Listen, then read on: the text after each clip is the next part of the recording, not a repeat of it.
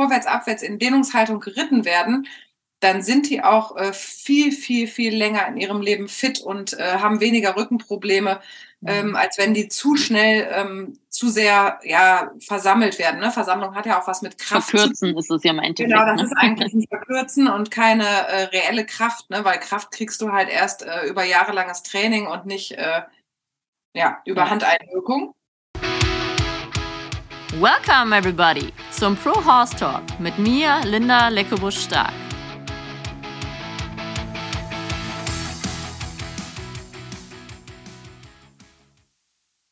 Welcome back zum zweiten Teil mit Katrin Obst. Hallo Katrin.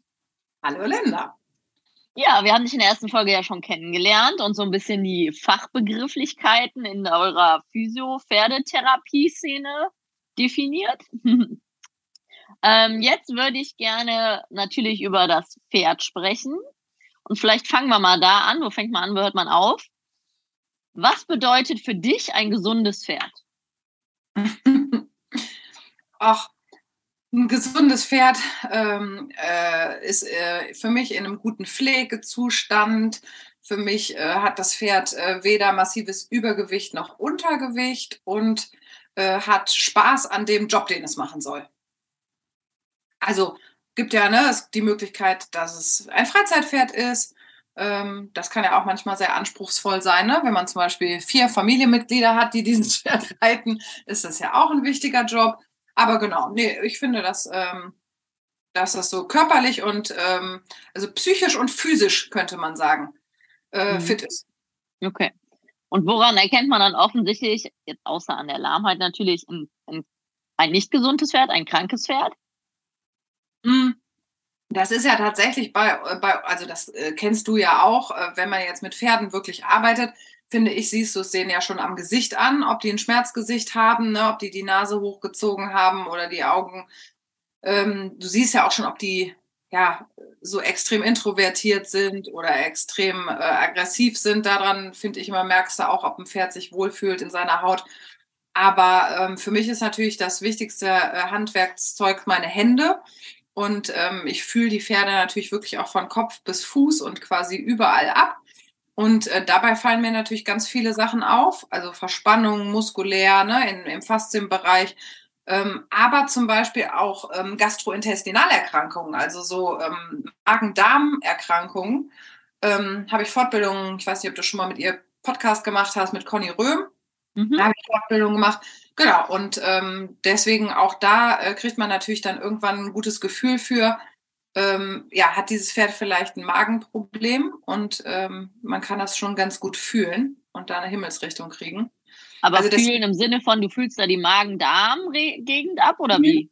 Genau, also ähm, die Sattelgurtlage, den Bereich der Brustmuskulatur, also die profunde Brustmuskulatur, ähm, da, die sagt einem schon sehr viel darüber auf, aus, ne, wie das Pferd vom Magen her ist. Aber auch wenn du halt Richtung Darm fasst, ähm, merkst du sofort, ob ein Pferd da Probleme hat oder nicht. Ja, und das dieser Magen-Darm ist ja hochkomplex, ne? Auch bei Menschen, ne? Also das ist ja ein Riesenorgan, was ja auch Leute auf zur Kolik führt. Und ähm, gerade auch Magengeschwüre sind ja ein Riesenthema, gerade bei Sportpferden, wo wir relativ viel Glück haben, glaube ich, bei uns irgendwie. Also ich habe da Gott sei Dank nicht viel Kontakt mit. Und dann, äh, was wir halt leider immer wieder regelmäßig haben, wir sind ja ein großer Betrieb, wir füttern auch Heulage, gerade in den mhm. Offenstellen, weil das gut zu lagern ist. Und es ist sehr trocken, also man sieht auf den mhm. ersten Blick kaum den Unterschied zum Heu. Aber lustigerweise haben wir zum Beispiel ein paar Pains, die Probleme dann mit Kotwasser haben. Also ja. es gibt Pferde, die vertragen das super. Also gerade die ja. Pferde, die alle bei uns groß geworden sind. Es gibt Pferde, die haben erstmal wirklich viel Thema mit Kotwasser. Ja, steckst halt auch nicht drin, ne?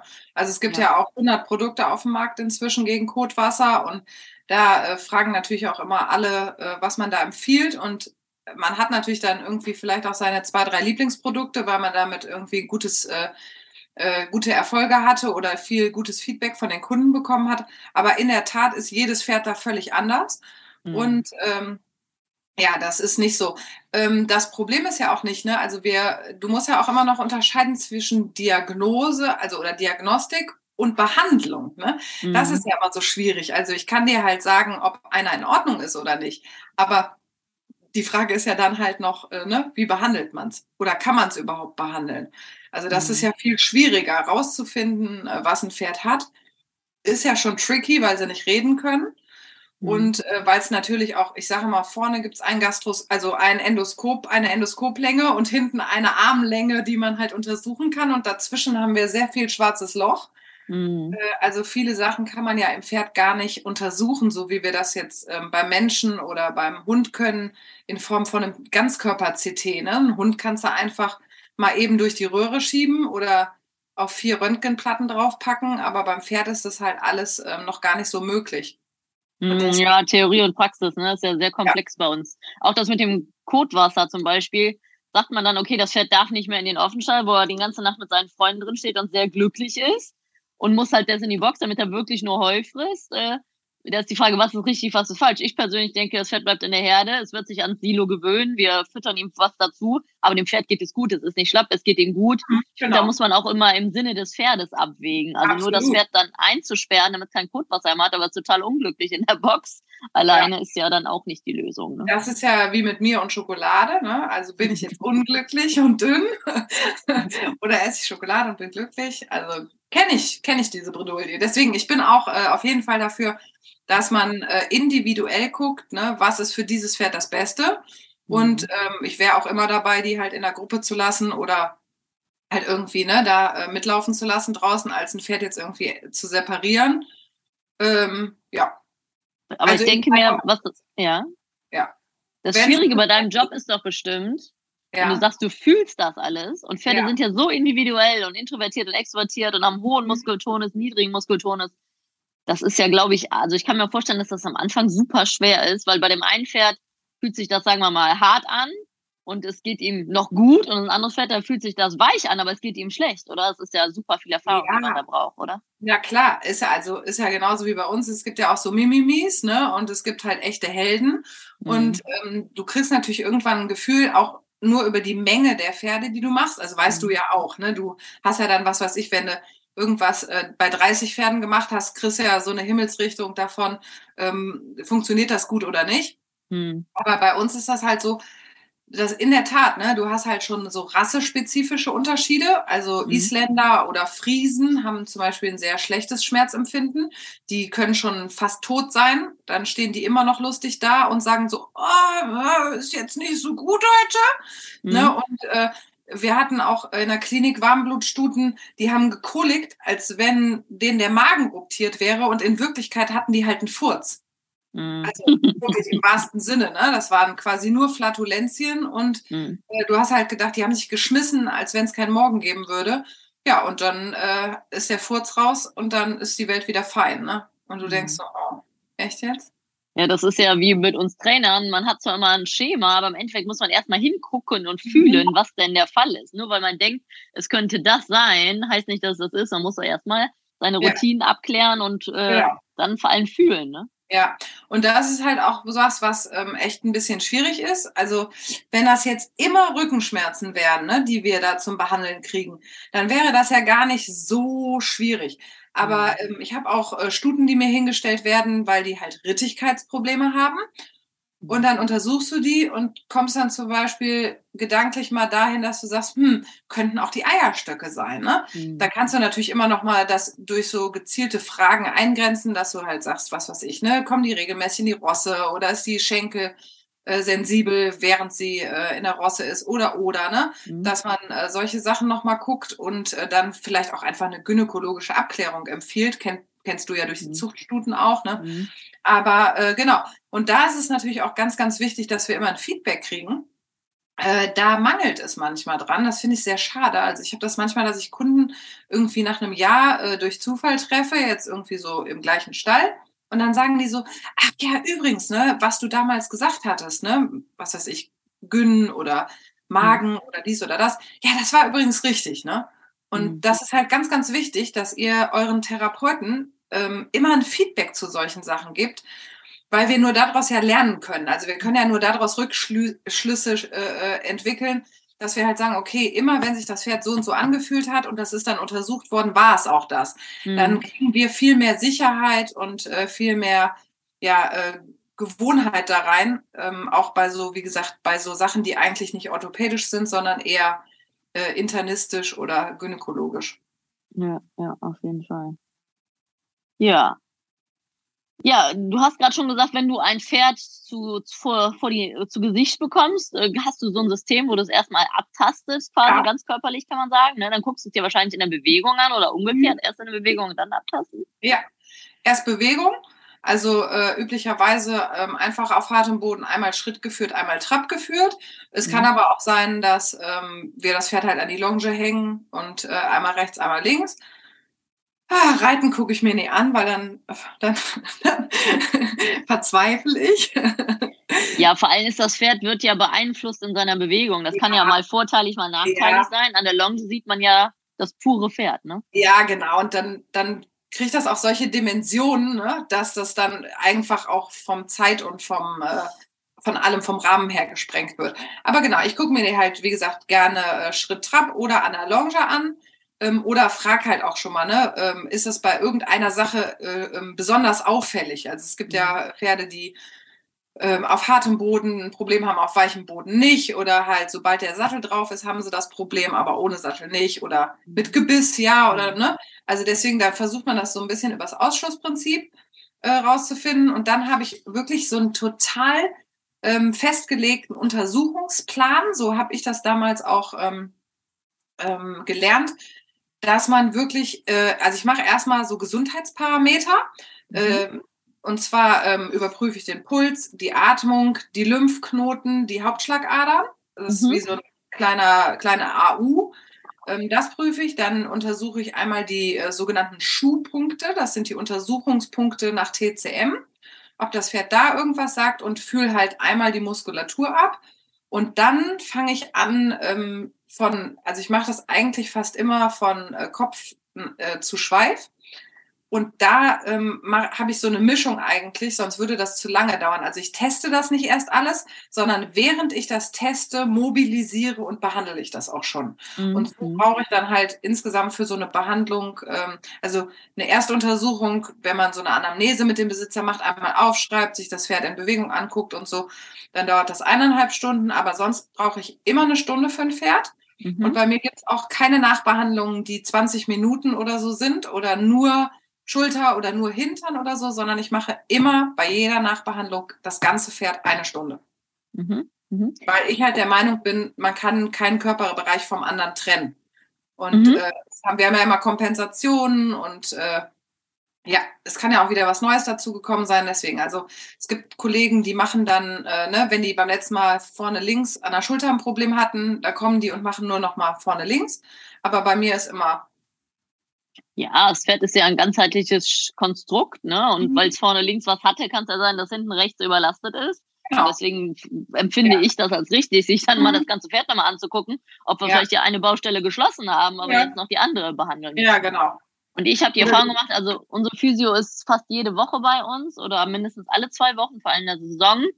Und die nimmt eigentlich kein Pferd für einmal. Also die macht eigentlich mhm. jedes Pferd dreimal. Ne? Wenn es schlimm ist, mhm. gleich das nächste Mal noch, manchmal vier Wochen dazwischen. Meine Sportpferde gehen alle regelmäßig, stehen alle viel auf ja. der Weide und machen auch viel Quatsch. Ja. Und man merkt ja, ne, der Wechsel in die eine Richtung springt ja nicht. Die Jungen mhm. fallen in der einen Richtung, oft immer ein Kreuz, sie einen Trab durchparieren. Mhm. Und dann sage ich immer, da muss man gucken, ob das besser wird innerhalb von zwei, drei, vier Tagen. Mhm. Und wenn es nicht besser wird, dann muss halt der Physio ran, sage ich immer. Ja. Ne? Also oft haben wir neue Pferde, da ist, die sind ganz extrem einseitig. Ähm, mhm. Oder Jungpferde, die man anreitet. Aber das ist ja im Endeffekt normal am Anfang. Aber wenn das nicht besser wird auf Dauer, ich sage immer Physio, Zähne oder Sattel, ja. Wenn das alles abgeklärt ist, dann haben wir ein großes Problem. Aber da muss man die Sachen alle erstmal abklären. Ja, genau. Ja, es ist immer so eine kleine Checkliste, ne, die man so durcharbeitet. Aber ähm, ich finde halt auch, weißt du, keiner würde irgendwie einmal zum Physiotherapeuten gehen, sondern wenn du ähm, irgendein Problem hast, dann äh, kriegst du ja immer ein Rezept über sechs Behandlungen. Mhm. Und ähm, das ist natürlich aus finanziellen, aus finanzieller Sicht ähm, für die Pferdebesitzer nicht immer so machbar. Das weiß ich mhm. auch. Deswegen hole ich die Kunden auch gerne mit ins Boot oder gebe halt Seminare, dass die, also mir ist es ganz, ganz wichtig, dass die dann in der Zeit, wo ich nicht da bin, halt selber auch Übungen machen können. Ne? Mhm. Und äh, man kann auch schon sehr viel selber machen. Also das, äh, man darf da nicht so viel Angst haben. Es ist ja, ich sage mal, ist kein Goldhamster, ne? geht nicht kaputt, wenn man mal drauf drückt. Äh, also ein Pferd ist ja schon sehr robust und man kann da ähm, halt sehr viele Sachen machen. Und dann verbindet, also das man wird ja auch echt eine coole Einheit, wenn man halt auch mal so eine Wellnesszeit zusammen macht. Ne? Mhm. Also ja so Leute, die kommen immer nur zum Stall, machen fertig, bewegen, sind wieder weg. Aber wenn du dich mal so ein bisschen mit dem Körper beschäftigst oder ähm, wo so der Lieblingspunkt ist, ne, also mhm. die meisten sind ja, ich sage das jetzt, ne, hier ist unser Geheimtipp, ich sag's euch, Arschmassage. die Arschmassage. Aber dass man mal so rausfindet, ne, wo hat das eigene Pferd, wo mag das das am liebsten? Ne? Ist das eher vielleicht ähm, so am Widerrist, ne, wo die sich mhm. auch untereinander so ein bisschen äh, krabbeln? Oder ist es äh, die Bauchnaht oder ist es der Popo? Dass man so also du meinst jetzt das Pferd kraulen, damit es sich entspannt? Ja, kraulen nicht, aber man kann ja auch richtig massieren. Ne? Aber mhm. dass man mal rauskriegt, oder wenn ich aber auch durch Kraulen rauskriege, wie ich mein Pferd total entspannen kann, wäre das ja auch im Training oder ähm, ne, bei, irgendeinem, bei irgendeiner Competition oder so eine ganz coole Sache, wie ich vielleicht so ein aufgeregtes Pferd ein bisschen ruhiger mache in dem Moment mhm. und ein bisschen irgendwie mal wieder ähm, Wellness mache und ein bisschen runterkomme. Deswegen, also man sollte auf jeden Fall den Körper seines Pferdes ein bisschen kennenlernen. Auf jeden Fall. Ja, also ich kenne nur so, also was ich wirklich gut finde und sehr extrem im Winter betreibe, weil die Pferde ja nicht so viel draußen sind wie im Sommer, ist tatsächlich Wälzen nach oder vorm Training. Also ja. gerade wenn ich so Longierarbeit mache, schmeiße ich vier Pferde in die Halle und dann laufen die schon ein bisschen rum und wälzen sich und mhm. haben ein bisschen Spaß und dann longiere ich die einfach alle durch und tausche die immer durch. Ich mache den wieder ja. los, dann darf der wieder spielen oder sich ja. nochmal wälzen. Ja. Ich glaube, das hat tatsächlich die Erfahrung am Turnier, dass das Pferd sehr steif lief und ich habe so einen Roundpen geworfen. Wir haben in Kreuz diese Riesenanlage, die hat sogar Roundpens. Und dann hat er sich gewälzt, aufgestanden, geschüttelt und hat einmal ratatatam gemacht und dem ja. ging es wieder besser. Ne? Also ja. das ist schon mal das also, Biomittel. Genau, Bewegung ist halt das A und O, ne? also freie Bewegung. Mhm. Und ähm, ich habe es tatsächlich auch in meinem ersten Buch als letztes Kapitel, ähm, habe ich nochmal auch das Wälzen mit drin. Mhm. Übrigens, ne, kleine Anmerkung der Redaktion, auch ohne Decke. Die dürfen auch mal dreckig werden. Aber ähm, das ist natürlich ohne Decke viel schöner, weil halt der Sand in der Halle einmal richtig schön wie so eine Massage wirkt und weil die dann so ihre Faszien auch gegeneinander verbringen und ähm, sich halt selber massieren und äh, wälzen ist eine total coole Sache. Und äh, wenn man die dann anschließend putzen muss, dann, ähm, also ich habe wirklich ganz viele Kunden, die lassen die mit in der Führanlage mit Decke laufen, die lassen die nur mit Decke wälzen. Und ich denk so, boah, du kriegst ja einen Koller, wenn du irgendwie vier Monate lang so eine Decke drauf hast. Ne? Also bei mir ist immer die Decke so schnell wie möglich auch wieder runter, äh, ja. weil die auch, wie wir ja auch abends irgendwie gerne mal eine Jogginghose anziehen oder irgendwie was Lockeres, ne? Und ähm, deswegen Decken äh, runter, Leute und wälzen lassen. Bin ich voll bei dir. Ich bin ein großer Share-Gegner vor allem auch. Also mhm. meine Pferde haben eigentlich alle nur Regendecken an, so mhm. halb Highneck, damit es nicht dem Hals runterläuft, weil die meine Pferde fast alle ja. nachts im Offenstall stehen. Ja. Ähm, und die haben eine Regendecke an, weil meiner Meinung nach ist nur Nässe das Problem ja. für die Muskulatur. Gegen Kälte ist ein Pferd gewappnet und wenn die halt eine ungefütterte Regendecke anhaben, kann ich dir die Decke auch runterreißen und die eine Stunde in die Halle schmeißen und die spielen und schwitzen und werden nicht krank. Ne? Wenn ich dir natürlich eine 500 Gramm Decke anziehe oder die Schere und den dann die Decke abreiße und mhm. die in die. Halle schmeiße, ist natürlich wieder ein Problem. Ne? Deswegen, ja. ich bin absoluter Share-Gegner, weil man meiner Meinung nach zu sehr in die Thermoregulation, die natürliche, eingreift. Gegen Nässe finde ich gut und bei mir dürfen nicht alle ohne Decke wälzen. Ich mache mir dann echt die Arbeit und putze die Kurs und decke die wieder ein. Ne? Also, ja, und auch das, also auch das Putzen hat ja einen Effekt, ne? weil auch Putzen ist ja eine Massage und insgesamt wird der Stoffwechsel angeregt und ja die Durchblutung befördert und so. Also das hat ja Sinn, warum man so ein Pferd putzt. Aber ähm, nee, bin ich total bei dir. Also ähm, von mir aus, ähm, jetzt, wir, man kann ja natürlich nicht immer nur Pauschalanleitungen geben, ja. aber ähm, klar, ne, wenn du so einen ganz alten, dünnen hast, der im Winter total, ne, dann ist es vielleicht auch gut, wenn er eine gefütterte Decke ankriegt. Genau. Aber ähm, der äh, in der Tat ist halt Feuchtigkeit oder Regen ein Problem. Also mhm. Kälte macht denen gar nichts aus, aber halt dieses ähm, nass geregnet werden. Und dann kommt ja immer diese Diskussion mit dem Dömener Wildpferd, was ja auch keine Decke anhat. Ja, wird auch nicht geritten. Und ähm, erstmal wissen wir ja gar nicht, ob die nicht vielleicht auch total verspannt sind von der Kälte. Mhm. Also ich habe manchmal Pferde, denen ist so kalt, dass sie richtig zittern und richtig mhm. schlottern. Und dann sind natürlich auch die ganzen Muskeln kalt und äh, verkürzt und dann haben wir eine erhöhte Verletzungsgefahr und so. Also das macht überhaupt keinen Sinn.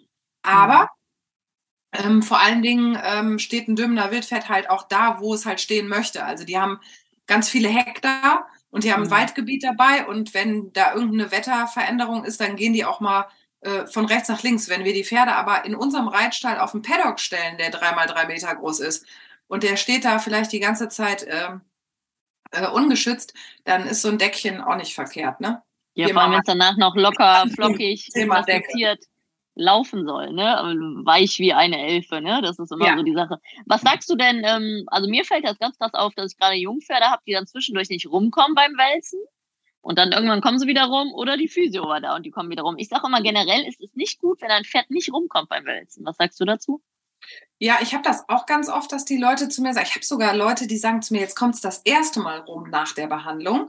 Das ist mhm. ganz witzig. Bei den ganz Fetten mache ich das immer als kleinen Gag, dass ich, äh, wenn die dann sagen, ja, aber der kommt noch rum, dann sage ich, ja, Bälle rollen auch. aber ähm, nee, generell ist das auf jeden Fall ein gutes Zeichen. Mhm, genau, oder auch ein Anzeichen. Ich meine, man merkt ja, ob das Pferd locker ist, gut ist oder nicht. Aber wie gesagt, es kann ja auch am Sattel oder am Gebiss liegen, sage ich, also Zähne. Ne? Hufe ist auch noch das. das ah, ich werde Fundament. Thema, ja. ja, ja, das stimmt. Das Fundament von allem. Ne? Ja. Wie sagt mein Hufschmied immer so gut, der ein sehr guter Hufschmied ist, der Eckbert Meesters, der beste Beschlag ist kein Beschlag. Aber das es gibt Pferde, die laufen nicht gut. Die laufen fühlig, weil, weil die zu ja. kurz sind und dann muss man ihnen helfen. Also wir versuchen, die barfuß zu halten, aber wir tun alles, damit sie sich wohlfühlen. Ja, Genau. Ja, genau. wenn dir ständig die Füße glühen, äh, äh, sobald du über ein Steinchen läufst oder irgendwas, äh, bringt das gar nichts. Ne? Und ich bin auch gar kein Fan davon, äh, sage ich ganz ehrlich, diese Nummer, ja, da muss der sich mal ein Jahr äh, ähm, mit akklimatisieren und so. Äh, mhm. Das ist ja Blödsinn. Ne? Wenn der ein Jahr lang äh, so festgehalten und verkrampft läuft, hat er ja fünf andere Probleme entwickelt in der Zeit. Genau. Also wie gesagt, ich bin ein Fan davon, aber muss gucken, ob es geht. Und wenn es ja. nicht geht, dann muss man dem Pferd halt helfen oder es halt auf die Weide stellen und nicht reiten. Dann könnte es auch barfuß laufen. Ganz schön ja, ist ja, die Leute sagen, ich habe die Eisen abgerissen nach der Saison. Das mache ich bei manchen Pferden, aber dann gehen die drei bis vier Wochen nonstop auf die mhm. Weide, damit der Huf nachwachsen kann, sich rehabilitieren kann. Und das schaffen auch schon nur die sehr guten Hufe. Also das kann man schon lange nicht mit allen Pferden machen. Sehr nee, schön. Dann kommen wir zum nächsten Teil. Mhm. Zum Training. Also Training. Training. Also hm, obwohl ich habe hier noch einen anderen Punkt stehen. Vielleicht machen wir kurz den. Vielleicht kannst du kurz den Zuhörern erklären, was du unter Biomechanik verstehst. Das ist ja auch so, genauso wie Faszien. Ne? Jetzt ist ja alles biomechanisch korrekt. Ne? Also äh, die Sättel sind biomechanisch und der Unterricht ist biomechanisch. Ich würde als Biomechanik einfach nur quasi äh, sehen, welche, ähm, welche Zusammenhänge es im Pferdekörper gibt, die sich quasi automatisch ergeben. Also beispielsweise ähm, wäre Biomechanik für mich die Spannsägenkonstruktion.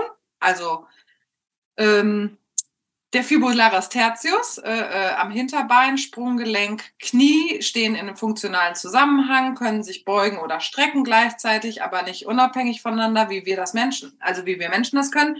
Das wäre für mich Biomechanik. Auch das Nackenband. Äh, äh genau, vielleicht können wir das im Vorwärts-Abwärts äh, etwas erörtern. Genau biomechanisch erklären. Also wir haben, äh, ich habe eben das gesagt, das Nackenband äh, also setzt ja am Hinterhauptsbein an. Das sind so diese kleinen Teufelshörnchen zwischen den Ohren. Wenn ihr da mal fühlt, dann habt ihr da so zwei kleine Hügelchen und äh, das ist ähm, so ein Knochenvorsprung am Schädel, an dem das Nackenband angesetzt ist. Das haben wir übrigens auch, wenn ihr mal an eurem Hinterkopf fühlt dann äh, ist der auch nicht äh, wie so ein Ball, sondern man hat da noch so einen kleinen Versprung. Man sieht das mhm. äh, übrigens auch bei Jagdhunden oder so, sieht man das immer sehr gut, dass die ähm, da wie so eine kleine Beule noch am, am hinten, hinten am Kopf mhm. haben. Das ist äh, das Hinterhauptsbein, da setzt das Nackenband an. Dann geht das ähm, an der Oberseite des äh, Halses entlang äh, setzt an den Dornfortsätzen der Brustwirbelsäule, also das ist ähm, Bereich Widerrist, setzt das an. Ähm, und dann geht es ähm, von da aus in das Rückenband über und geht bis zum Sakrum, also bis zum Kreuzbein. Mhm. Und das bedeutet natürlich, dass äh, je nachdem, welche Spannung ich auf dem Nackenband habe, äh, ähm, passieren unterschiedliche Dinge mit dem Pferdekörper.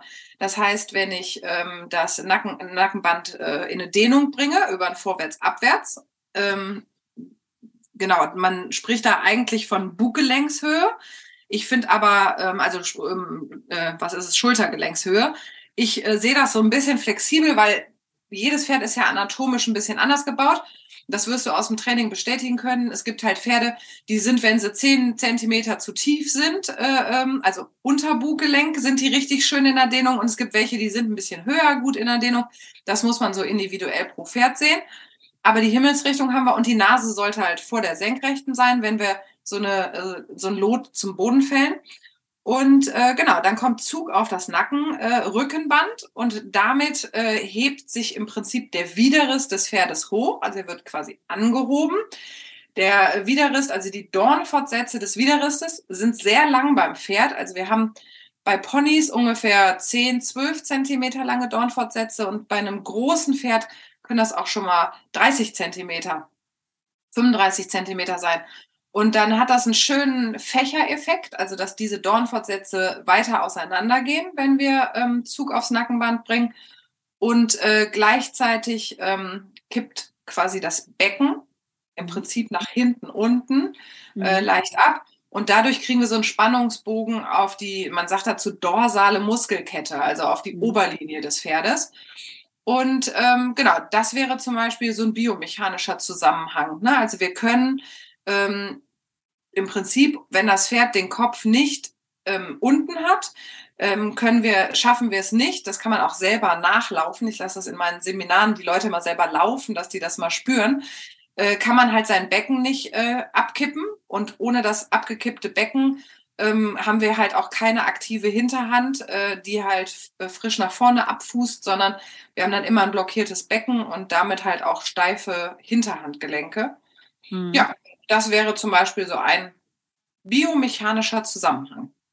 Genau, ich sage immer, alle reden ja immer von Versammlungen und weiterem. Ich sage immer, wenn das Pferd den Hals fallen lässt, von hinten nach vorne locker durchschwingt, ist man schon sehr weit gekommen. Egal in welcher Reitweise. Ja, das ist richtig. Also das äh, ähm, eigentlich steht ja auch am Anfang von einer Trainingseinheit erstmal eine Lösungsphase. Und äh, genau, die erreichen ja ungefähr 90 Prozent meiner Kunden schon nicht Kleiner Fun Fact: Ich habe gerade einen äh, vierjährigen Spanier. Ich habe gerade ein bisschen Freude daran gefunden. Ja. Habe ich eigentlich für meine Mutter gekauft, bin aber ein bisschen verliebt, weil ich echt Spaß habe. Und dieser Spanier lässt zehnmal besser den Hals fallen wie viele meiner Quarter in dem Alter. Ach, den lassen wir frei auf dem Platz laufen in der Gruppe mit fünf Quartern. Ja. Und wer ja. lässt als erstes den Hals fallen, läuft sogar zu tief? Der Spanier. Der vorne Ach. zwei Zentimeter höher ist wie hinten. Ja. Also Theorie und Praxis. Viele sagen, das geht ja nicht beim Spanier und die können das nicht. Ja. Also es nee, ist. Ähm, können die das auch. Und gerade bei den äh, iberischen äh, Pferden ne, oder auch Friesen habe ich festgestellt, dass wenn die eine sehr gute Grundausbildung genießen, dass sie wirklich wie ein Westernpferd oder wie ein englisches Pferd wirklich richtig schön äh, äh, vorwärts, abwärts in Dehnungshaltung geritten werden, dann sind die auch äh, viel, viel, viel länger in ihrem Leben fit und äh, haben weniger Rückenprobleme, ähm, mhm. als wenn die zu schnell ähm, zu sehr ja, versammelt werden. Ne? Versammlung hat ja auch was mit Kraft. Verkürzen ist es ja im Endeffekt. Genau, das ne? ist eigentlich ein Verkürzen und keine äh, reelle Kraft, ne? weil Kraft kriegst du halt erst äh, über jahrelanges Training und nicht äh, ja, über ja. Handeinwirkung. Aber ja. Genau, ja, man sieht vertikal reiten. Ne? Wahrscheinlich hat er so viel Mähne, dass der, der Kopf immer runtergeht, oder? Ja, ja, hat einen ganz, ist ein PRE-Reiner, hat einen ganz tollen Behang, also ist ein Traum. Also Hufe wie aus Beton. Ja. Also äh, bequem wie sonst was. Das ist mein Luxuspferdchen, ja. sag ich. Das ist mein Hobby. Ja, ja. Bei Leckebusch ja. äh, die Rasse gewechselt. Ja, mein Vater ist ja schon lange in dem Business unterwegs. Mein Eltern haben früher schon Spanier gemacht. Meine Mutter hatte immer einen Spanier für den Freizeitbereich.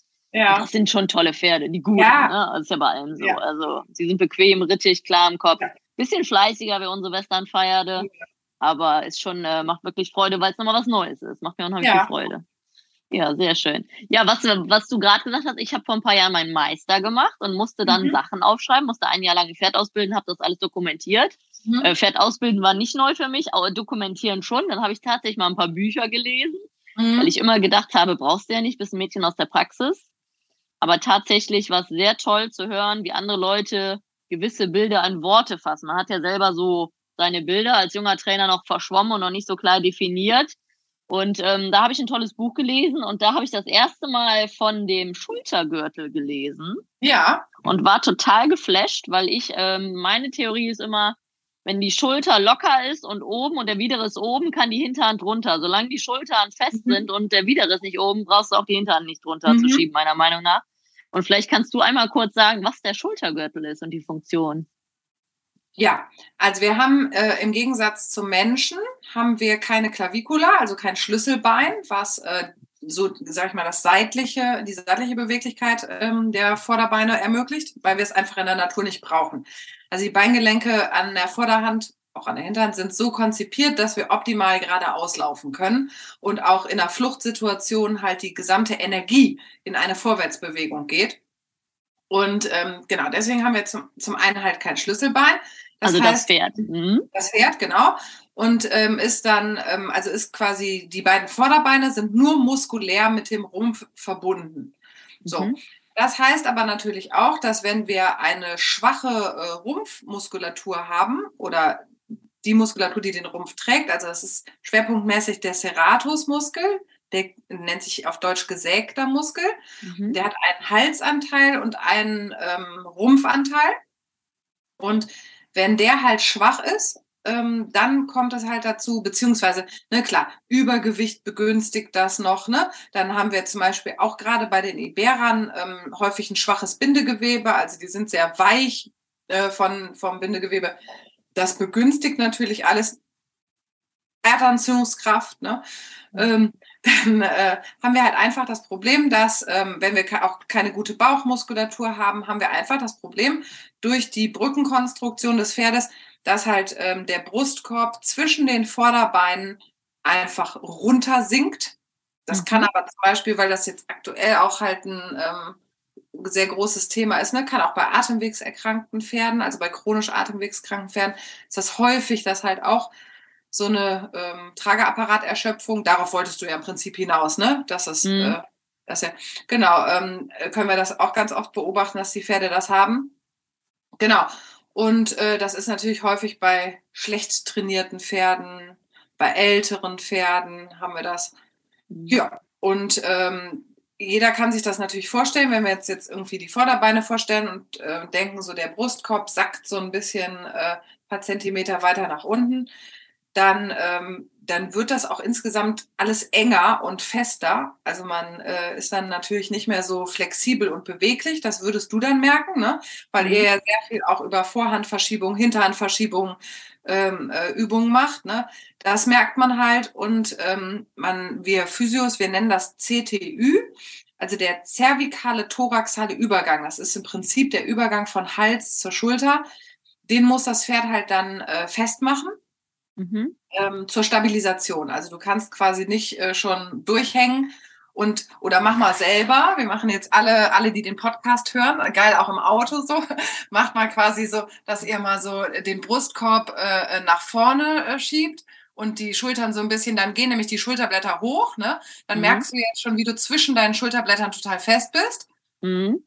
Du bist jetzt hier am, auf der Vorderseite deines Halses nicht mehr locker, ne? Mhm. Merkst du das, dass du ja quasi hier in diesem Bereich, ne, über der, äh, über dem Schlüsselbein und äh, Unterhals bist du also auf Vorderseite bei uns halt. Mhm. Das macht das Pferd halt auch und ähm, das ist natürlich zum einen führt das natürlich nicht dazu, dass man sich schön in eine Dehnungshaltung begibt. Also wenn man 23 Stunden so steht, ist das natürlich kein Pferd, was in der Stunde Training dann sagt, ah, großartig, endlich kann ich vorwärts, abwärts gehen, das ist mein größtes Glück, ne? weil mhm. ja im Prinzip die Nulllinie vom Rumpf verschoben ist auf minus 10 ne? und dann ist es halt viel schwieriger, das Pferd in die Dehnungshaltung zu kriegen beim Training. Und jetzt muss ich, das muss ich jetzt einmal sagen, wenn ich jetzt hier in diesem Podcast die Möglichkeit dazu habe. Wir haben ähm, quasi ein Messsystem an dieser Stelle vom Hals. Also das ist ein Nervengeflecht und das misst, wie viel Anspannung habe ich in diesem Bereich. Und wenn ich viel Anspannung habe, das kennt jeder, auch wenn sein Pferd den Kopf so hoch reißt oder irgendwas sieht. Man macht den Kopf hoch als Pferd. Dann ist hier ähm, auf diesem CTÜ viel äh, Muskelspannung. Dann geht das Pferd in den sogenannten Sympathikus. Das ist das Nervensystem, was sich in Sympathikus und Parasympathikus teilt. Und ähm, das ist hochinteressant, weil der Sympathikus sorgt halt dafür, dass Puls und Atmung schneller werden dass ähm, körpereigene Adrenaline, Cortisone ausgeschüttet werden, also Stresshormone. Das bedeutet, die dorsale Muskelkette macht sich fest. Das ist äh, die Rückenmuskulatur. Wir kennen das auch zum Beispiel, dass sie nochmal so einen Stressschiss machen, weil die möchten keine Energie mehr für Verdauung verlieren, sondern alles, was irgendwie im Enddarm ist, nochmal schnell raus. Und ähm, dein Job ist es ja als Trainerin halt auch ähm, Pferden was beizubringen. Und unter Angst kann halt keiner was lernen. Und äh, das ist halt ein Zustand, in dem wir äh, sehr schlecht dem Pferd was beibringen können. Und da ist das Pferd eigentlich eher in diesem Flight-or-Fight-Modus, wie man das so kennt. Und deswegen ist es halt ganz, ganz wichtig, dass wir das Pferd halt äh, genau gegenteilig arbeiten und auch von der Körperhaltung halt so haben, dass es halt den Unterhals relaxed hat, dass es den Kopf halt äh, fallen lassen kann, damit natürlich seinen Widerriss äh, hebt und ähm, dann äh, haben wir nämlich genau das Gegenteil. Ne? Pulsatmung werden langsamer, der Rücken entspannt sich, alles wird locker, wir haben ein bisschen Glückshormone, die ausgeschüttet werden und äh, insgesamt ist das Pferd halt aufnahmefähig und lernbereit. Und äh, das ist natürlich auch als Sicherheitsaspekt ne? eine ganz, ganz elementare Geschichte, weil jeder kennt das, äh, wenn das Pferd halt ja in so einem Fluchtmodus ist, äh, ist es ja, kann es auch schon mal gefährlich werden, ne? dass man irgendwie umgerannt wird oder so. Aber deswegen und achtet, also achtet da einfach drauf, dass ihr euer Pferd halt ähm, schön locker in diesem Bereich habt, von Hals zur Schulter und dass ähm, insgesamt halt diese Tragerapparaterschöpfung ähm, verbessert wird durch Training, weil die Pferde halt, ähm, wenn sie immer so verspannt dastehen mit einem abgesenkten Brustkorb, halt immer im Stressmodus sind. Also und wenn es nur ganz leicht ist, ne? Und wenn so eine, ähm, das ist bei Säugetieren so eine Geschichte, bei ähm, bei Reptilien dauert das sogar noch länger, aber du hast nicht die Hormone quasi, zack, also die gehen ganz schnell ganz hoch, ne? aber wenn du halt ständig Stresshormone im Körper hast, geht's dir einfach auch nicht gut. Ne? Mhm. Das ähm, drosselt das Immunsystem und äh, das macht dich halt insgesamt einfach fester in der Muskulatur, in den Faszien und dann äh, sind das auch kostet gerne... Kostet auch viel Energie, oder? Genau, kostet viel Energie, aber es sind halt auch wirklich ähm, äh, häufig Pferde, die ähm, einfach so unwirsch sind, ne? die sich auch schon andere Pferde so vom Körper weghalten, ein bisschen so, entweder sind die ganz introvertiert oder ähm, so ein bisschen agro, mhm. weil die sich halt in ihrem eigenen Körper nicht wohlfühlen. Und gerade für so ein Flucht- und Beutetier ist es ja ganz elementar, dass sie wissen, ich bin beweglich, ich bin fluchtbereit, ich kann mich irgendwie schnell auf eine neue Situation einstellen. Und die merken das natürlich auch, wenn sie es nicht können und wenn sie körperlich dazu nicht in der Lage sind. Und dann fangen die an mit so präventiven Maßnahmen, dass die, was weiß ich, schon auf zehn Meter giften oder äh, sich einfach alle weghalten, ne? weil sie wissen, wenn es jetzt hier irgendwie... Ja, ja, ja. Genau. Nennt man das ja, bei also Hunden dann, ne? Ähm, ne? Hier, kleiner Exkurs. Ja. Aber ja, da sind wir... Ich finde zum Beispiel, äh, alle meine Pferde schnauben an der Longe ab oder am mhm. Roundpen oder beim Freilaufen oder sogar am Gelände und auf jeden Fall beim Training. Und da gibt es natürlich auch das andere Abschnauben, dieses aufgeregte, wie so ein Drache. Das ist natürlich beides Abschnauben, aber es sind natürlich zwei ganz verschiedene Sachen. Mhm. Ähm, ich würde mal tippen, du als Physio, der gern entspannte Pferde mag, ist auch ein Fan vom Abschnauben. Ja, klar. Also das zeigt halt immer, dass das Pferd ähm, losgelassen ist. Ne? Also das sehen wir natürlich auch noch am Gesicht und am Schweif und an der Muskulatur, aber trotzdem ist Abschnauben auch immer ein Zeichen dafür, dass das Pferd losgelassen ist. Und ähm, das zeigt uns halt auch, dass die Atmung ähm, gut funktioniert und das Zwerchfell halt auch gut funktioniert. Ne? Wenn man ähm, total verspannt ist oder auch das Pferd irgendwie Atemwegsprobleme hat, dann ist auch immer das Zwerchfell als Atemunterstützer äh, mit involviert. Und dieses Abschnauben spricht immer dafür, dass das Zwerchfell halt auch wieder optimal atmet. Okay, sehr gut. Ja, das wusste ich zum Beispiel noch nicht. Genau, ich mache das mittlerweile. Äh, Sauerstoff heißt natürlich auch immer, dass deine Muskeln ne, optimal mhm. versorgt sind mit Nährstoffen und äh, das ist auch ganz, ganz wichtig. Ne? Ja, ja. Ja, ich mache das mittlerweile sogar so, in der, also wir haben einen Roundpen und da arbeiten wir die Pferde auch viel frei über Stangen oder so und da übe ich mit denen, dass die vorwärts, abwärts laufen. Mhm. Das heißt, immer wenn die den Hals fallen lassen, dürfen die am Anfang durchparieren. Das habe ich ja. im Spanier auch gemacht. Jetzt läuft er wie ein Dackel, der läuft viel zu mhm. tief. Aber ähm, meine Idee ist halt, dass die Pferde, ich sage immer, ich zwinge sie, sich loszulassen, was ja nicht geht. Natürlich kann man das mit Ausbindern und mhm. Kappzaum auch erzwingen, aber ich möchte halt, dass sie wirklich loslassen. Mhm. Und ich fange jetzt auch immer an, dass die, wenn die abschnauben dürfen, durchparieren, dass sie wissen, dass das gut ja. ist. Ne? Also es ist ja immer unser Job, das Falsche zu generieren, das Richtige zu belohnen, dem Pferd genau. Feedback zu geben und das ist dann im Endeffekt immer die Form von Pause, durchparieren. Und ähm, da kommen wir gleich zum nächsten Thema. Was sagst du denn, was ist denn für dich ein, was ist für dich Ausgleichstraining und warum ist das wichtig? Naja, es gibt ja nichts Schlimmeres als Monotonie. Also äh, erstmal äh, äh, verblödest du ja, wenn du siebenmal die Woche Tennis spielst, finde ich. Ähm, Der Boris sieht das bestimmt anders. Nein, aber ähm, jeder Profisportler macht Ausgleichssport. Also die, wir nehmen jetzt mal als banalstes Beispiel unsere Fußballer, ne? Die machen äh, Cardio-Training, also ein Ausdauertraining, die machen koordinatives Training, ähm, die machen, äh, spielen ihre eigene eigentliche Grundsportart, äh, ne? Also das äh, ist ja auch wichtig, dass man das übt, was man eigentlich dann hinterher machen will. Aber ähm, ich finde Ausgleichssport, weil es einfach auch nochmal andere Muskelgruppen involviert und andere Bereiche des Körpers fordert und einfach auch äh, mental, ne? Äh, Abwechslung und genau. Deswegen auf jeden Fall ganz elementar, dass man halt irgendwie abwechslungsreich arbeitet. Also mhm. sind auch die gesündesten Pferde, ähm, stellt man immer wieder fest, ne, die ähm, abwechslungsreich gearbeitet werden. Ich denke auch so, es gibt ja auch so Sportarten, da brauchst du Disziplin. Ne? Also wenn du jetzt Balletttänzerin bist, brauchst du ja auch Disziplin und Körperspannung. Und also Spannung heißt ja auch nicht immer negativ. Ne? Es gibt ja auch mhm. positive Körperspannung. Aber trotzdem ist es ja was sehr Diszipliniertes. Und wenn jetzt ein Pferd eine Dressurprüfung zum Beispiel geht. Ähm, also ich habe äh, Freundinnen, die reiten, äh, reiten Grand Prix und die gehen aber sonntags morgens um sieben ins Gelände und lassen die halt mal drei Kilometer richtig die Berge äh, galoppieren, weil die mhm. sagen, dann sind die halt auch vom Kopf her wieder zufrieden und fein. Oder die gehen auch mal Stoppelfeld mit denen oder so. Ne? Also mhm. ähm, genau, das sollte man auf jeden Fall machen und ähm, ja, ich glaube einfach, äh, du kannst keine Topleistung bringen. Das siehst du ja auch an Pferden wie Ingrid Klimke oder Uta Gräf oder so. Das sind ja alles Leute, die halt, halten die Pferde artgerecht und äh, die äh, arbeiten die auch abwechslungsreich. Ne? Da ist kein Pferd dabei, was fünfmal, sechsmal die Woche in der Halle eine Disziplin macht. Ja, genau. Also bin ich ganz bei dir. Ich habe auch keine Lust, den ganzen Tag nur in der Halle zu reiten und äh, sieben Tage die Woche. Und wir machen auch ganz viel. Wir reiten nur eine Runde um den Hof oder eine kleine Runde aus und gehen dann noch 20 Minuten am Reitplatz. Und ich sage immer, Gelände ist vertrauensbildende Maßnahme, absolut. Also ich sage immer, wenn ich nicht am blöden Baum vorbeikomme, brauche ich nicht aufs Turnier fahren. Mhm. Ich, ich reite auch extra durch den Ort, ich reite an Trecker vorbei, wir haben Alpakas, wir haben Kühe, also ich übe alles. Und halt, ich glaube, das ist jetzt von deiner Seite, glaube ich, auch interessant, Berg hoch und Berg runter reiten. Mhm. Trifft ja Muskelgruppen, die du in der Halle kaum ansteuern kannst. Mhm. Genau.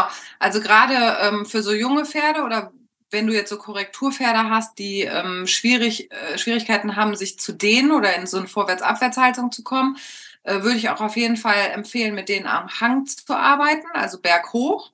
Mhm. Ähm, weil beim Berghochreiten am Hang halt, das, das nennt sich professionell Neigung zum Berg. Also das kennt mhm. man selber, wenn man jetzt irgendwie so einen Berg hochkraxelt, lehnt man den Oberkörper insgesamt halt äh, weiter nach vorne, macht man ganz automatisch. Dann ist natürlich, ähm, das ist natürlich ein gutes Cardio-Training, ähm, mhm. kennt man ja von sich selber, ne? dass man, ich sage dann immer zu meinen Freundinnen so, du erzählst jetzt was, wenn wir den Berg hochlatschen und ähm, als in der Ebene, aber durch diese Neigung zum Berg haben wir halt einen super Effekt für die Muskulatur. Also das Pferd dehnt sich halt richtig schön ähm, zum Berg hin, hebt dadurch seinen Widerrist hoch. Ne, die Hinterhand muss richtig aktiv schieben, um den Berg hochzukommen. Also gibt einen straffen mhm. Hintern. Und ähm, das Berghoch ist super. Und ähm, wir haben so äh, Slow-Motion-Aufnahmen gemacht im äh, Rahmen von WeHorse. Die äh, mhm. haben ja so ein paar äh, Filme mit mir gemacht zum Thema Fitness. Genau, da haben wir ähm, Slow-Mo-Aufnahmen gemacht von äh, einem Pferd, was halt auch bergab läuft. Und da sieht man äh, zum einen, wie ähm, massiv das Pferd quasi zur Hankenbeugung animiert wird. Also du siehst richtig, wie schön sich die hinteren Beingelenke beugen, wie das Pferd Last aufnimmt automatisch. Mhm. Und gleichzeitig, das kennt man auch, läuft man ja nicht mehr so locker flockig, wenn man bergab geht, sondern man geht sehr ähm, gesetzt. gesetzt ähm, und das ähm, dafür braucht man die sogenannten Multifidii. Das sind klein gefiederte Muskeln entlang der Wirbelsäule, die so für deine Körperhaltung ähm, zuständig sind mhm. und die stabilisieren dich. Und mhm. ähm, die kannst du willentlich auch nicht ansprechen. Also die kann man halt über ähm, Tiefenmuskulatur an, über unterschiedliche Böden zum Beispiel oder diese Balance Boards sind super dafür, aber wenn du halt so Berge runterkletterst, dann siehst du halt, wie das Pferd richtig das mit der Hinterhand aufnimmt und kleinere Schritte macht, also mehr Körperspannung braucht und diese Multifidi werden halt ähm, schön trainiert und die nutzen dir dann hinterher für alles. Also wenn du halt eine gute Körperhaltung und eine gute Grundspannung hast, bist du halt auch in deiner eigentlichen Disziplin wieder viel besser. Mhm. Da gibt es ja, im Humanbereich sogar Doktorarbeiten drüber, die das äh, belegt haben Äh, beim ja. Pferd hat sich das, glaube ich, noch nicht gelohnt. Ja, ja, deswegen der Appell geht ins Gelände, zeigt den Pferden viel, dass sie viel ja. sehen und fordert ja. sie körperlich. Also ich galoppiere auch unheimlich viel im Gelände. Ich trab viel leicht. Also ich bin jemand, der nicht viel Schritt geht. Ich renne auch gern vorwärts. Und es ist ja auch super Ausdauertraining, ne? Herz-Kreislauf-System mal ja. beanspruchen, Berg hochschicken. Ja. Also es ist wirklich, äh, ja, sogar so weit, dass ich sage, diese ganzen Atemwegsprobleme, die kommen halt auch davon, dass äh, die Pferde überhaupt nicht mehr gefordert werden und auch nicht mehr frei im Gelände galoppieren. Also, ne, dass die wirklich mal, dass man mal ein, zwei Kilometer einfach mal geradeaus galoppiert äh, mhm. mit Schwung. Ne? Da wird natürlich so eine Lunge auch mal richtig durchlüftet und äh, dann äh, klappt es auch besser mit der Atmung. Ne? Wenn man natürlich irgendwie immer nur so das erste Drittel seiner Lunge äh, durchlüftet, äh, da kann man auch nur atemwegskrank werden. Hm. Ja, da haben wir noch was anderes. Äh, wir haben einen schönen großen ovalen Reitplatz, der keine richtigen ja. Ecken hat. Und die dürfen einmal die Woche bei uns fetzen. Ja. Also in ihren Gruppen, wie sie zusammenstehen. Ne? Ich habe so eine Jungsgruppe, die können wir sogar zu acht mhm. flitzen lassen. Ich habe manche Mädels, die dürfen nur zu dritt oder viert Stunden, sind ja mhm. so ein mhm. bisschen zickiger. Aber wir machen die dann warm, gehen am Reitplatz, lassen die los ja. und jalla, ne? Und dann ja. rennen die und die rennen und die rennen und die rennen und die rennen, bis sie nicht mehr wollen, ein bisschen Hals fallen lassen. Und dann kommen die noch in Roundpan, dürfen abschnauben, sich wälzen, mhm. Cooldown. Dann werden die alle abgewaschen, Abschützige drauf. Mhm. Ich tue die dann noch an Anbindebalken oft eine halbe Stunde nach dem Training, ja. weil das einfach eine Grunderziehung ist und die kommen runter und die fressen nicht gleich. Mhm. Und ähm, das ist auch, das ist zwar, äh, manche denken, äh, du wirst ja dafür bezahlt, das Pferd zu reiten und lässt ihn heute zu viert laufen. Aber das ist so ein gutes Ausgleichstraining und das ist halt auch Freude. Es sind Pferde, es ist Winter, es ist kalt, sie dürfen spielen. Und dann ja. muss ich nicht am nächsten Tag ablongieren, wenn die gerade einen ja. Tag frei hatten. Ne? Nee, finde ich total sinnvoll. Also habe ich mit meinem auch immer gemacht. Und mhm. ja, das ist so ein bisschen außer Mode gekommen, ne? Aber äh, ja, kann sich ja verletzen, ne? Also wir machen ja. das auch fast bei allen ohne Gamaschen, ohne Glocken. Also toi, toi, toi, es hat sich ein Pferd mal an der Sehne verletzt, aber sonst hatten wir da, also wie gesagt, ich mache das wöchentlich also du hast ja den Podcast da bei WeHorse mit mir gehört, ne? Und diese ganzen Fesselträger-Ursprünge, die wir alle kaputt haben, das ist halt durch monotones äh, äh, zu viel Arbeiten. Ne? Die haben das ja auch immer beidseitig. Also kein Pferd verletzt sich ja äh, beim Freilaufen lassen. Beide äh, Fesselträger-Ursprünge von beiden Vorderbeinen zufällig. Ja, da, da kommen wir auch zum Thema. Das, einseitig. Ja, das hatte ich bei der Kernkompetenz Pferd Podcast. Ähm, mhm. Verschiedene Untergründe, ne? Reiten, mhm. Stehen. Wir ja. haben den Vorteil, wir haben tolle große Weiden für unsere Jungpferde im Sommer und im Winter stehen die immer auf befestigten Paddocks mit Liegeflächen, stehen aber sonst hart, damit wir es gut reinigen können. Das ist natürlich für die Muskelsehnen super im Winter. Also wir haben ja. toi toi toi, ich habe sowas gar nicht bei uns am Hof. Wir haben ja. nie Probleme. Äh, ich war schon bei euch auf der Anlage, deswegen äh, ja. genau, äh, habe ich das so im Kopf. Aber ähm, ja, absolut. Also ähm, es gibt ja auch irgendwie in diesen, ähm, wo es so Kneippbecken und so gibt, gibt es ja mal so Barfußpfade für Menschen, mhm. Ähm, was ja schon eher so Richtung taktile Reize geht und äh, so ein bisschen wie Ergotherapie. Aber das ist für Pferde, ähm, also man nennt das professionell propriozeptives Training. Mhm. Diese Propriozeptoren, also das sind Rezeptoren, die sich überall im Körper befinden, in deinem, in meinem, in dem von den Pferden. Und die messen, wie befindest du dich im Raum und veranlassen dann halt die Muskulatur ohne Gehirnbeteiligung das auszugleichen, diese Unebenheiten. Ähm, ohne Gehirn deswegen, weil es zu lange dauern würde. Ne? Wenn das ja. einmal über eine Nervenfaser bis zum Gehirn und dann sagt das Gehirn, ich muss die und die Muskeln anspannen, das würde zu lange dauern. Deswegen geht das über so schnell leitende ähm, Nervenfasern. Und ähm, diese Propriozeptoren können halt verkümmern, wenn ich mhm. sie halt nicht nutze. Ne? Also wenn ich halt ein Pferd habe, was in einer perfekten Box steht, also perfekt gerade meine ich damit, ne? Gerade Box, dann geht das über einen perfekt gepflasterten Hof zu, auf einen perfekten äh, Reitplatz. Und ansonsten sieht dieses Pferd nichts, kann ich mir halt sicher sein, dass wenn irgendeine Bodenunebenheit ist oder irgendwas, dann stolpert dieses Pferd oder äh, zerrt sich auch, verletzt sich und so. Mhm. Deswegen ähm, raus mit den Pferden, unterschiedliche Böden ne? oder ähm, wenn man einen Paddock Trail hat oder so, kann man das dann natürlich auch ähm, so extra anlegen, dass man mal Holzschnitzel, mal Steine, genau, mal Paddock-Matten, mal Sand, ne? dass, äh, dass man unterschiedliche Böden hat. Aber das Beste, was man machen kann, ist halt ins Gelände gehen. Ja, und ich glaube, das allerwichtigste Appell an alle, die Jungpferde müssen raus.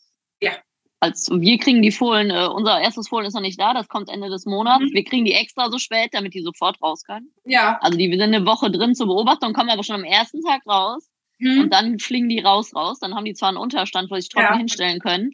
Und da sieht man leider, also selbst, es gibt, glaube ich, noch viele Fohlen, also manche werden leider zu früh geboren und stehen dann 23 ja. Stunden am Tag in der Box.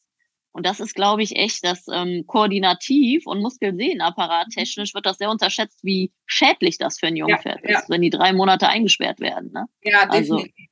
Also, also ich äh, halte da auch gar nichts von. Also ich glaube, dass ähm, gerade äh, für den Sehnenbereich, für die Entwicklung der Beine, äh, ist es ganz, ganz wichtig, dass wir unterschiedliche Reize haben, unterschiedliche Härte gerade vom Boden, also mal ein Stroh, mal ne, so eine Paddockmatte, mal äh, vielleicht auch Asphalt, also dass da einfach ähm, verschiedene Reize einfach gegeben werden und dass das Pferd mal unterschiedlich viel äh, tief äh, fesselt ne, mit äh, den äh. Beinen.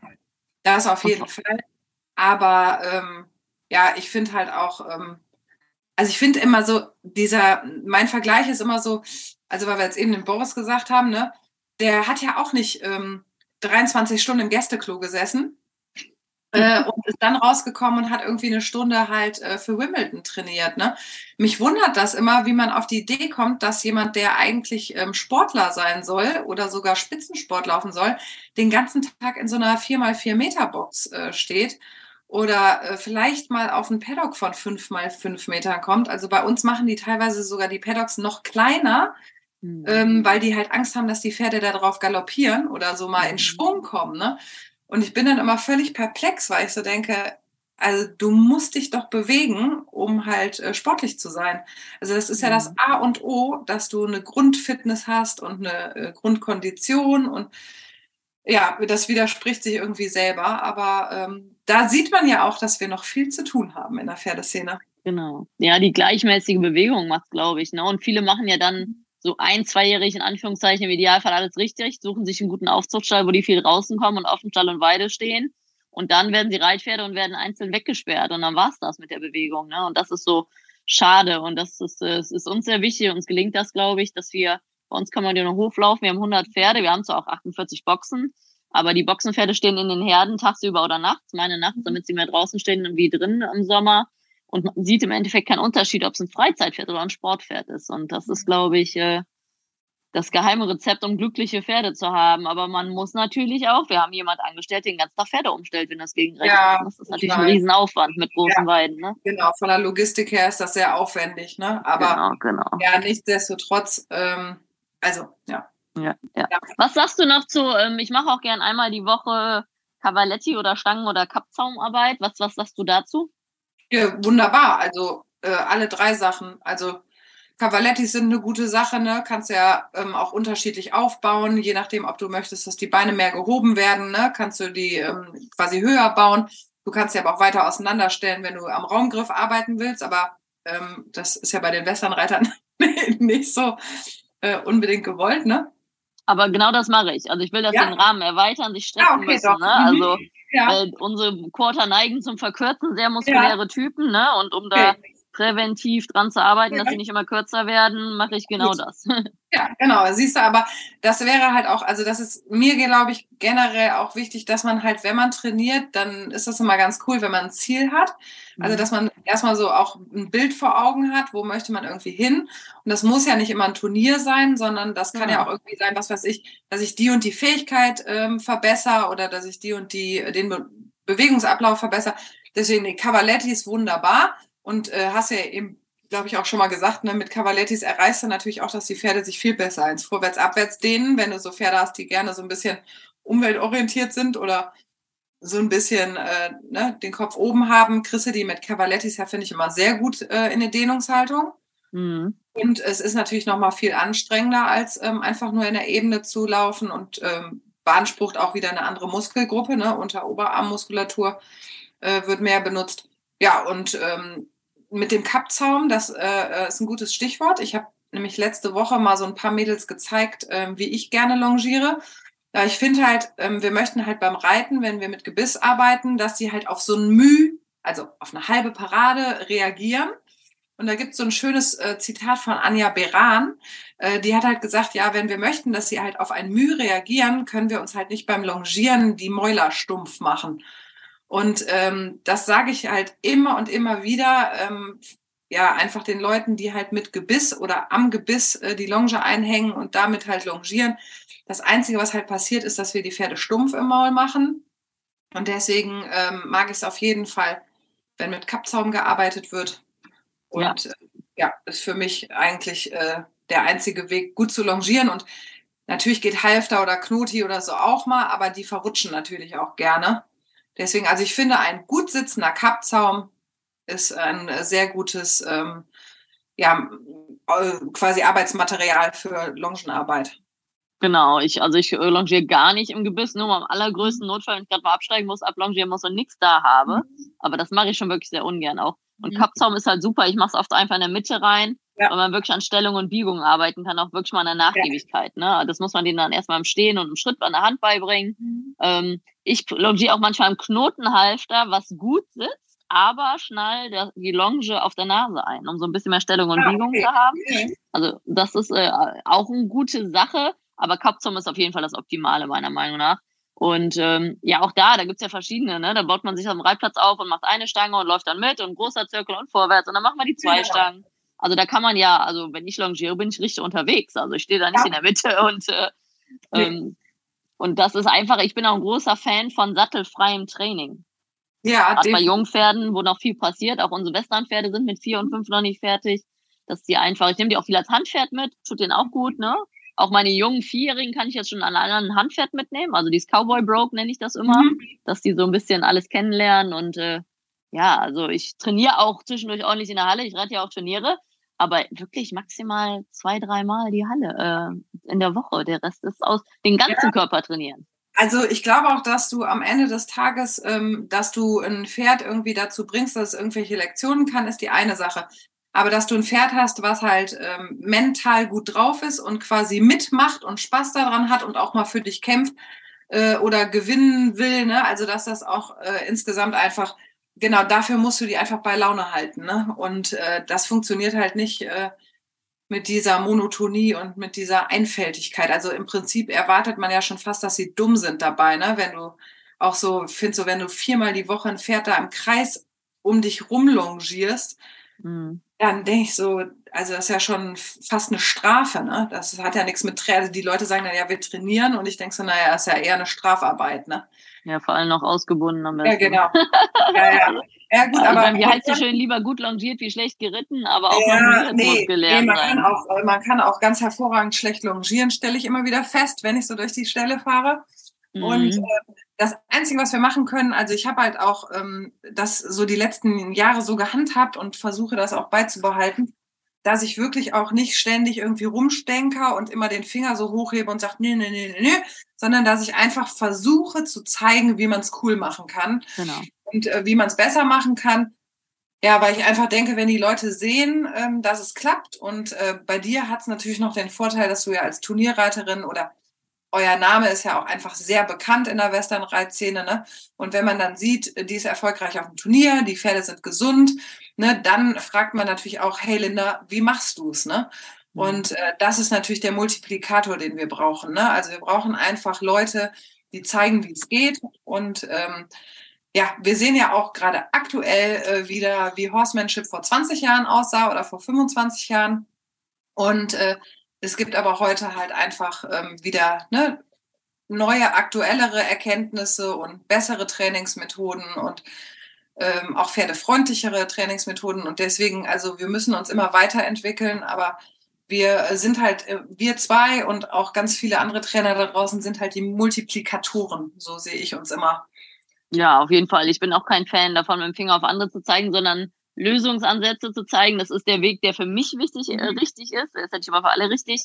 Und das ist auch der Grund, warum ich viel Social Media mache, um doch ein bisschen Vorbildfunktion habe mhm. und den Leuten zeige, meine Pferde dürfen sich wälzen, meine Pferde dürfen auf die Weide, meine Pferde stehen in ja. Gruppen. Ne? Das ist ja so eine Ingrid Klimt gemacht, das ist auch eine Uta Gräf. Ja. Man muss im Endeffekt die Leute inspirieren, sich fortzubilden. Ja. Ich sage immer, wenn das alles so einfach wäre, wären wir Profis arbeitslos. Ich kaufe mir auch kein Auto und äh, ich bringe das schön zur Inspektion und lasse das ein Profi machen oder wenn der Motor kaputt ist, ich habe da keine Ahnung von. Das ist bei Pferden leider auch so.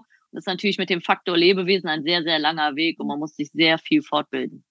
Ja, ich glaube, dass man nie ausgesorgt, also dass man nie fertig ist. Ne? Ich glaube tatsächlich, dass das äh, ja irgendwie so ein Thema ist, das macht es ja irgendwie auch spannend. Mhm. Aber ich glaube, dass man halt, äh, man hat nie den Punkt erreicht, äh, wo man sagt, so, jetzt weiß ich alles und jetzt weiß ich, wie es geht, ne? Weil dann kommt wieder irgendein Pferd und sagt, nee, nee, nee, nee, nee. Das stimmt. Hat hundertmal vorher geklappt, bei mir aber nicht, ne? Ja, ja, ja. Man, man, lernt mit jedem Schüler und jedem Pferd, was man ja. noch nicht kann, sage ich immer. Ne? Ja, ja, das ist genau. schön an unserem Job, dass wir ja. Mit, mit, in der Pferdebranche ist man ja noch jung mit 38, in Anführungszeichen. Also ich bin jetzt mittelalt, würde ich sagen, aber die, die richtig Guten sind ja Richtung 50, 60, die richtig Erfahrung ja. haben. Ne? Ja, total. Und äh, manchmal denke ich auch, ähm, also dann, ne, manchmal denke ich so, ähm, oh, Mist, ne, so machst du ja jetzt schon 20 Jahre und dann denke ich halt so, ja klar, ich bin doch auch jetzt als Dozentin deswegen gefragt, weil ich Berufserfahrung habe. Du kannst mhm. ja auch nicht, wenn du das drei, vier Jahre machst, ähm, als Dozentin arbeiten oder irgendwo ne, für große Firmen irgendwie äh, als ähm, Beraterin zur Seite stehen, weil du einfach, du musst es machen. Ne? Also du kannst auch 100 Bücher lesen, die ersetzen aber halt nicht, dass du es tagtäglich erlebst und fühlst und dass du halt mit den Pferden irgendwie arbeitest. Und deswegen mhm. ähm, ist es auch gut, dass wir jetzt nicht mehr 25 sind, weil dann glaubt man uns wenigstens, dass wir Profis sind. ja, ja, genau, wird man doch ein bisschen ernster genommen so langsam, ja. ne? Das ist ja, äh, vor allem dann Männern gegenüber, äh, als junge Frau. Also da haben mir immer die sportlichen Erfolge geholfen, mhm, mein offizielles Standing zu haben, aber ja. sportliche Erfolge sind das eine, aber die, diese mit Menschen und Pferden umgehen ist halt ein Lernprozess, mhm. niemals enden. Ne? Und das ist äh, das ja. Schöne, dass ich immer besser mit den Menschen werde. Mit Pferden klappt das schon recht gut, recht lange, aber auch mit Pferden. Ich lerne jeden Tag, habe immer neue Ideen. Also man hat ja so viele Bilder im Kopf, die zu sortieren ist eher so die Sache, als Dozent die mhm. dann wieder weiterzugeben. Ja.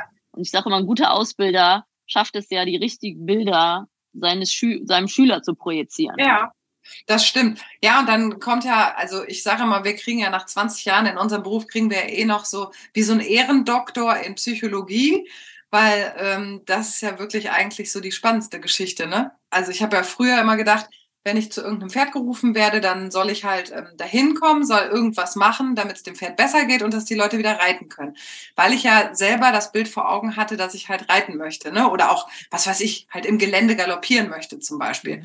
Und ähm, ich musste ja dann erstmal lernen, dass es Leute gibt, die wollen gar nicht reiten. Also die wollen von mir einen Grund, warum das Pferd äh, gar nicht reit, reitbar ist, äh, sondern, äh, weiß ich nicht, ne, noch mindestens sechs Wochen am Boden gearbeitet werden muss oder äh, was weiß ich. Ne? Also ich habe ja auch Kunden, ähm, die sind ihr eigenes Pferd noch nie galoppiert, weil sie Angst haben. Ne? Also auch Angst ist ja ein Riesenthema im Reitsport. Deswegen, also man muss ja wirklich immer erstmal am Anfang so ein bisschen abchecken, ähm, wie der Pferdebesitzer eigentlich so tickt und welche Ziele der hat, weil das ja nicht unbedingt immer die Ziele sind, die man selber hat. Ne? Ja, und das ist das Tier natürlich ein hochempathisches Wesen, das Pferd, was man ja gar nicht so denkt. Ne? Also ähm, sag mal, das Pferd sieht die Bilder in deinem Kopf und wenn du wirklich nicht galoppieren möchtest, dann ist es eigentlich ein braves Pferd, wenn es nicht angaloppiert. Ne? Ja. also, und dann brauchst du ja wieder einen sehr guten Reitlehrer, der auf den Menschen eingehen kann und wo auch der Mensch zu dem Reitlehrer passt. Ne? Es gibt ja, ja ich ja. bin zum Beispiel jemand, der sehr Tacheles redet, mhm. viel konstruktive Kritik übt und es gibt ja. Kunden, die passen nicht zu mir. Weil die das nicht hören wollen, was auch in Ordnung ist. Dafür gibt es dann andere Reitlehrer. Kennst du die Susanne Flash? Ja, klar. Ja, die Susanne hat mir dazu mal einen Satz gesagt und äh, das hat mir total die Augen geöffnet. Und zwar ähm, arbeitet die ja ähm, auch im Bereich Coaching mhm. und die hat halt gesagt, es gibt problemorientierte Menschen und es gibt lösungsorientierte mhm. Menschen. Und äh, du wärst beruflich nicht da, wo du bist, wenn du halt ähm, problemorientiert wärst, sondern du bist ein lösungsorientierter Mensch, genauso wie ich. Und äh, dann fällt uns das häufig sehr schwer, äh, mit Problemen äh, also mit Leuten, die halt äh, problemorientiert sind, zu arbeiten. Genau.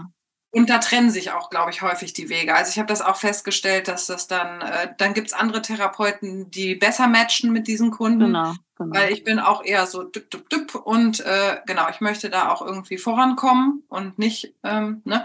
Deswegen, ich habe übrigens mal bei äh, Angst, das äh, erwähne ich jetzt hier nochmal, weil das sehr lustig war, ich habe mal in einem Seminar für so eine Privatuni Alkoholkonsum empfohlen wenn man Angst vorm Galoppieren hat. Und äh, ich, also ich hatte auch das Gefühl, dass die Gruppe das insgesamt sehr gut fand als Vorschlag. Aber ähm, ich wurde dann am nächsten Tag angerufen und darauf aufmerksam gemacht, dass man sich gewünscht hätte, dass ich sowas wie Mental Coaching oder irgendwas vorgeschlagen hätte, aber dass ich also Alkoholkonsum vorgeschlagen hätte bei Angstreitern, das fänden sie jetzt nicht so cool. Aber wäre wahrscheinlich äh, lösungsorientiert der effektivste, schnellste Weg gewesen, aber auf Dauer wahrscheinlich nicht. wahrscheinlich nicht. Alle betrunken, aber alle locker auf dem Pferd. Ja, alle entspannt. Ja, das ja. Ja, hat ja viel damit zu tun. Wir könnten also mal einen Artikel zusammenschreiben für mehr Alkohol im Reitsport. Ja. ja, tatsächlich trinke ich fast gar keinen Alkohol. Ja, ich auch nicht, aber ich habe ja auch keine Angst vor dem Galoppieren. Das stimmt. das stimmt. Ich galoppiere sehr gerne, deswegen brauche ich es wahrscheinlich nicht. Genau.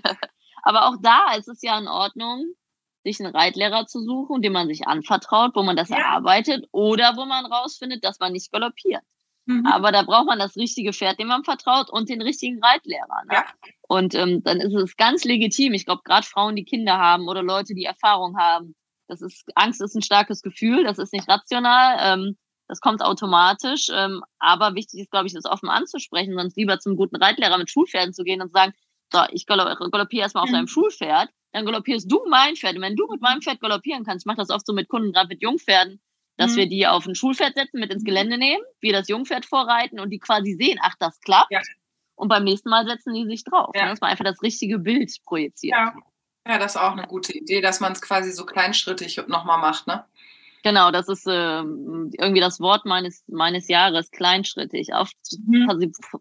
passieren ja viele Fehler, weil die Leute zu große Schritte machen. Dann muss man zurückgehen und kleinschrittiger vorgehen, glaube ich, egal ja. in welchem Teil. Ne?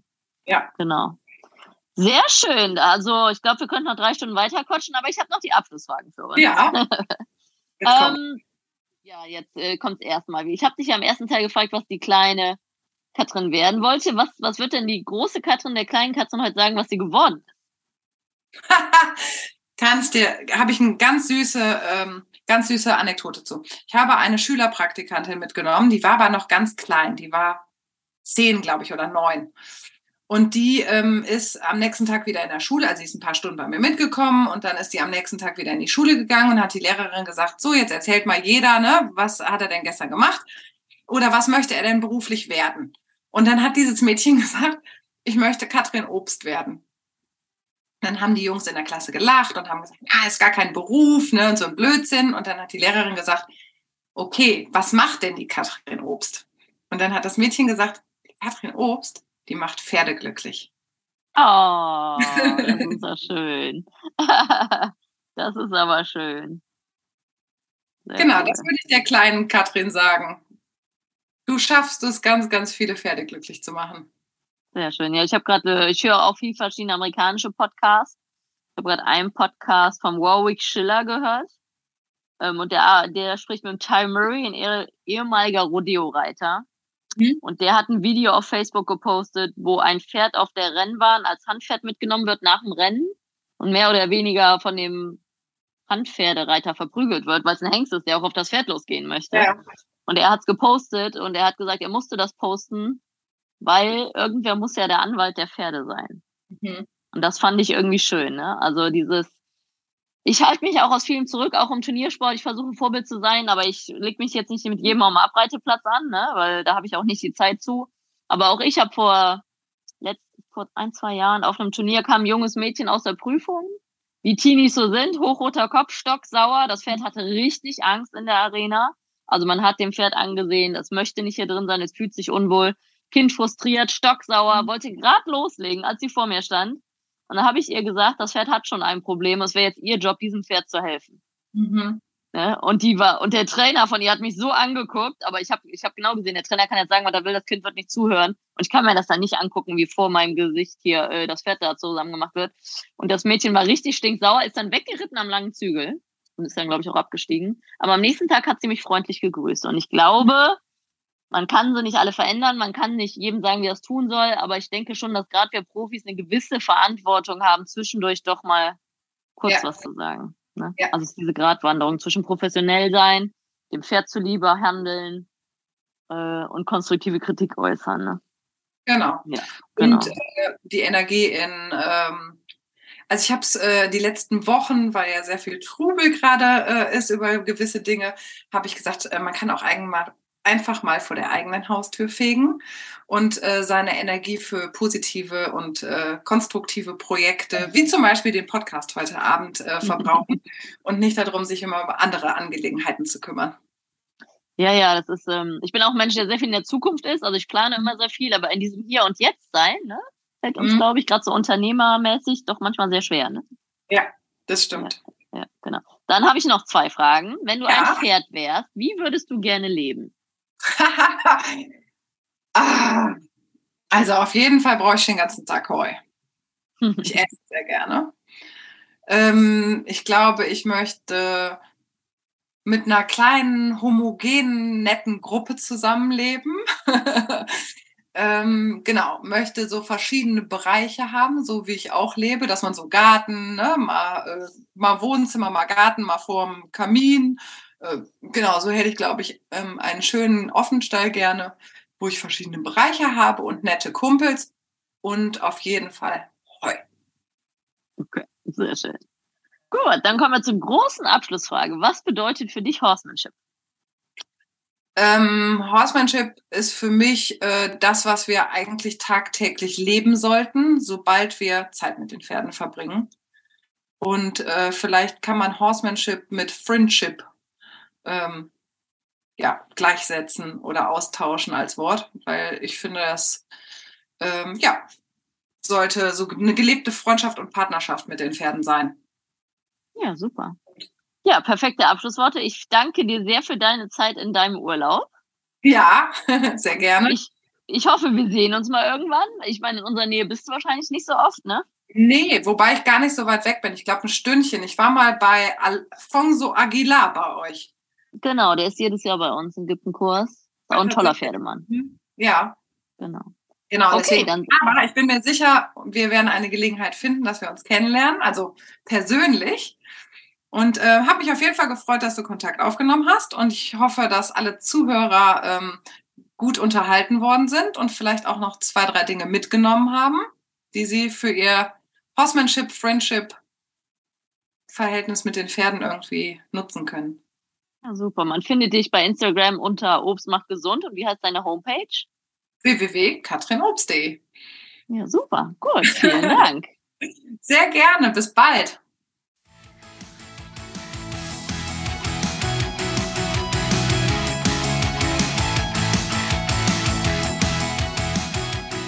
Hey, ich hoffe, du fandest diesen Pro Horse Talk genauso interessant wie ich. Wenn du noch mehr Infos brauchst, schau doch einfach mal vorbei auf meinen Seiten bei Instagram, Facebook oder unter leckebusch.com. Thanks for listening. Pro Horse Talk.